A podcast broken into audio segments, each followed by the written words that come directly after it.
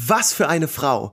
Sie dokumentierte den Stuhlgang ihres Sohnes, züchtete Seidenraupen und stellte eine hervorragende Kunstsammlung zusammen. Caroline Luise von Baden.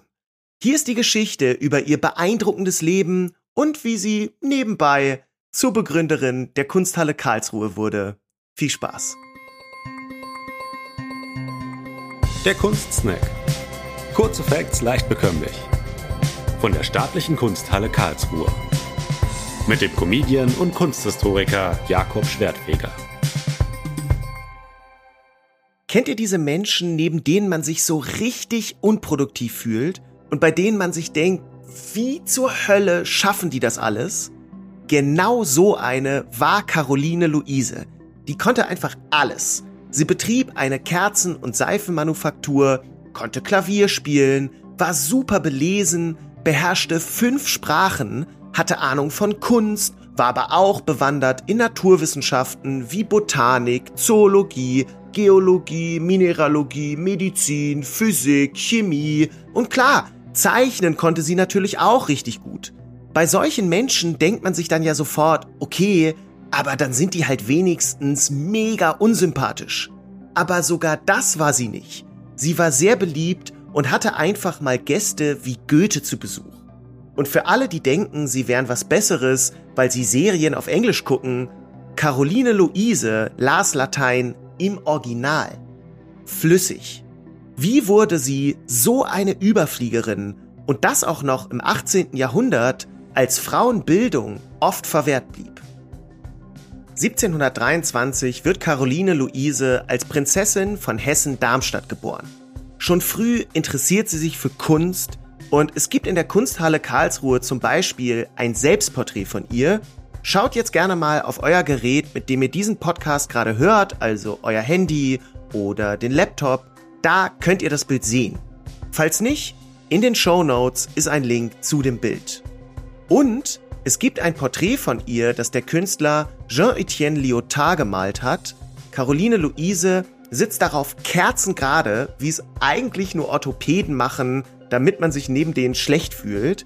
Und Caroline Luise guckt uns an, während sie gerade anfängt zu zeichnen. Wobei ich ihr auch zutrauen würde, dass sie ein Bild einfach ohne hingucken hätte malen können. 1751 heiratet sie dann Karl Friedrich von Baden und wird zu Caroline Luise von Baden. Vorher war sie ja Prinzessin von Hessen-Darmstadt.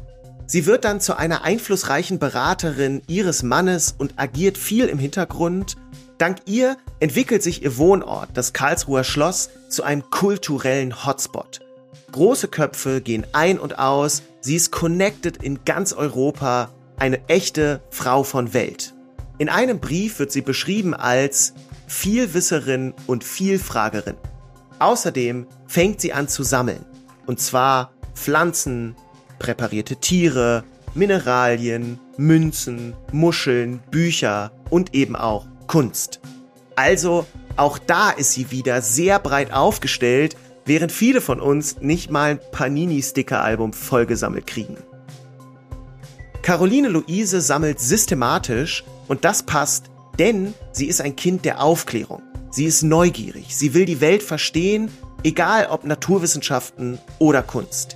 Ihr Interesse geht weit, also wirklich weit. So weit, dass sie aus medizinischen Gründen nicht nur die Atmung, Ernährung und den Schlaf ihres Sohnes dokumentiert, sondern auch seinen Stuhlgang.